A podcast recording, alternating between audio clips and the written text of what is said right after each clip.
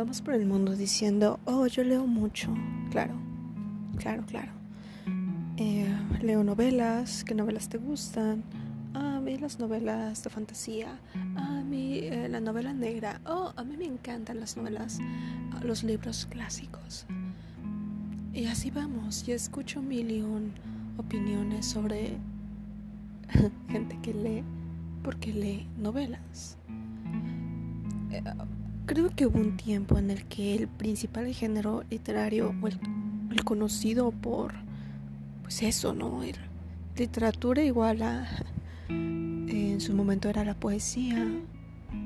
Eh, por ahí hay quienes dicen que es el, el inicio de la literatura, la poesía. A mí me gusta pensar que, que la literatura ancestral sí es así de corta como un poema, pero no tiene mm, pues eso, uh, las reglas que dictan cómo debe ser la poesía, sino que son historias, historias cortas, historias cortas, historias hechas para, para recordar, para transmitir, historias que probablemente van modificándose con el paso del tiempo ¿Para qué me doy tantas vueltas? Estoy hablando de los cuentos. Creo que el cuento está infravalorado hoy en día. Dicen, oh, quiero comenzar a, tener el hábito de la lectura y lo primero que quieren hacer es leer una novela. Y si preguntas, te van a querer recomendar novelas y te van a decir, oh, pues léete el libro de tu película favorita. Creo que una mejor aproximación sería el cuento. El cuento es breve, el cuento te da la satisfacción de decir, oh, terminé uno, vamos por otro. Eh, ¿Será acaso que a mí me gusta terminar las cosas?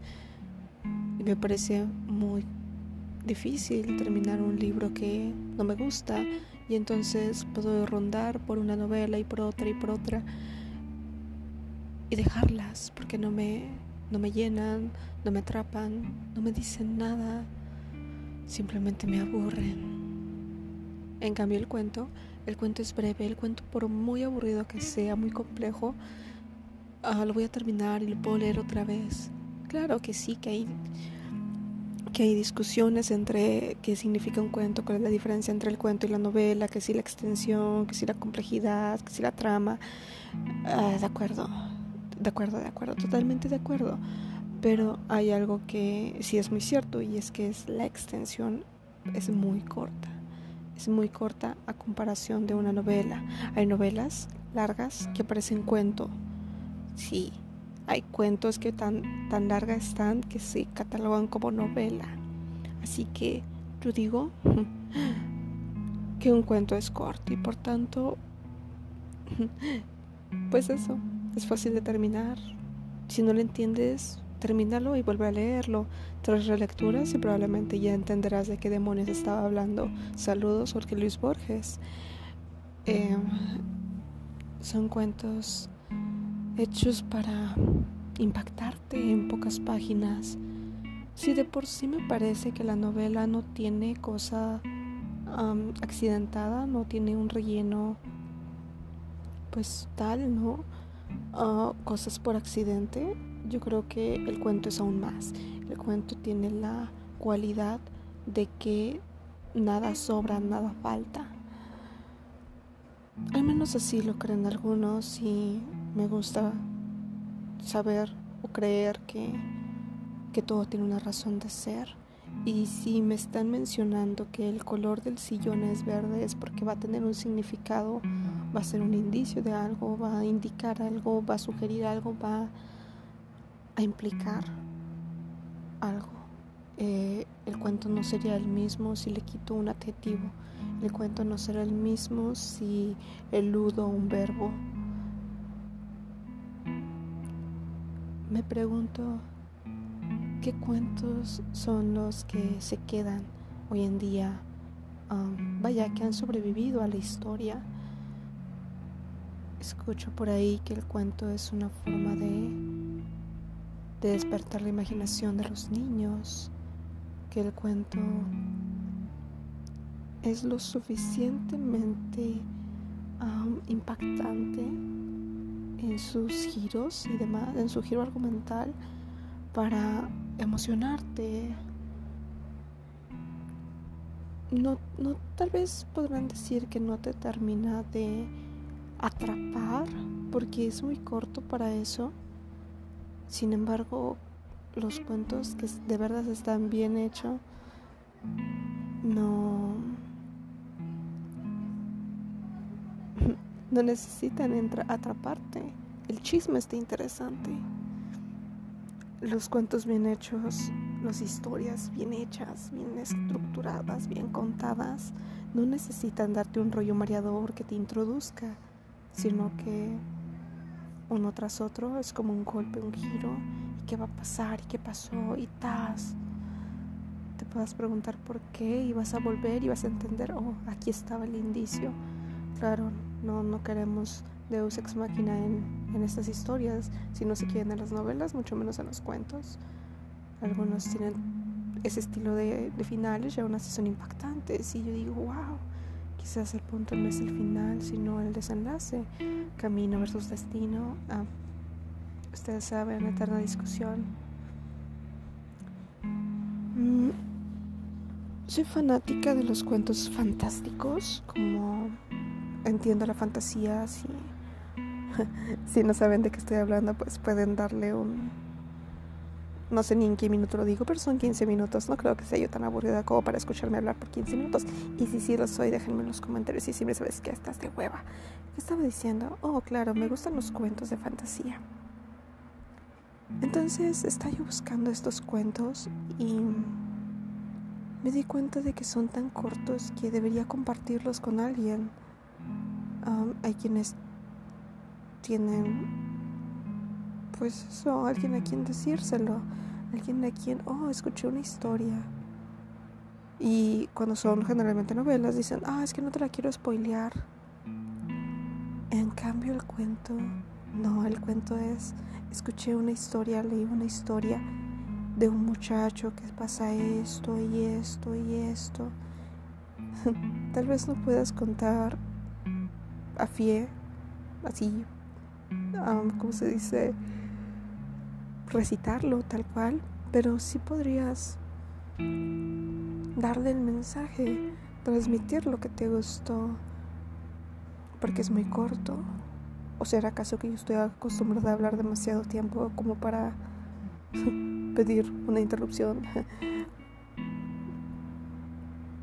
Me pregunto qué serán de las fábulas en un mundo donde ya no es verosímil que los animales hablen, aparentemente uh, hablarle a un niño acerca de, oh, había una vez un perro y el niño con cara de, mm, ¿en serio?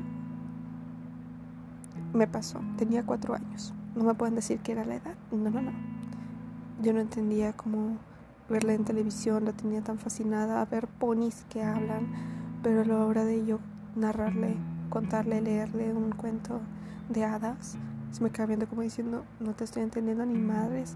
Pero bueno, algún día seré cuenta cuentos. Por ahora me quedo con la satisfacción de que no, no hay satisfacción. Lo intenté. hay cuentos maravillosos que merecen ser transmitidos fábulas ancestrales que siguen resonando, historias reales, ah, situaciones cotidianas que nos recuerdan a estas fábulas, nos recuerdan la sabiduría de las fábulas. Tengo varios libros de cuentos y de pronto se me ocurrió que podía narrarles algunos, algunos que me han gustado, algunos que que son interesantes, algunos que son novedosos. No digo, oye, leí un libro de cuentos, porque a veces los libros de cuentos solo valen la pena por uno solo. 30 cuentos aburridos y 5 que funcionan y dices, bueno, por esos 5 vale la pena quedarse toda la antología. no hablo tan solo de, de los cuentos de hadas tradicionales, folclóricos, que sí, que los hermanos Grimm son autoridad, ¿no? Así, cuentos de hadas igual, hermanos Grimm, pero estarán de acuerdo conmigo que esos cuentos no son precisamente unos cuentos de hadas familiares bonitos. Disney se encargó de hacerlos familiares y bonitos, pero algunos sí son perturbadores. Para mí, digo, siempre hablo desde mi experiencia. Quizá, bueno, de alguna forma los cuentos de los hermanos Grimm me hacen mucho sentido dentro de lo gótico, una época medieval y oscura, ¿no? Y tenebrosa y dark. Entonces yo me imagino un libro de cuentos de los hermanos Grimm en plan gótico, en plan siniestro, en plan de cuero y escrito en letra Old English. Esta aura con unas ilustraciones terroríficas, ¿no? Poner a los hermanos Grimm con ilustraciones de las películas de Disney, pues bueno, no te va a hacer mucho sentido, pero pues sí, ¿no? Si te pones un poco en el modo, sería una interesante historia. ¿Y por qué no? Si hay cuentos de terror, hay cuentos de fantasía, hay cuentos con moralejas, hay cuentos de ciencia ficción. Claro, de todo se vale, porque el cuento, al igual que las novelas, se presta a eso. Cuento policíaco, cuento ah, negro, cuento de romance.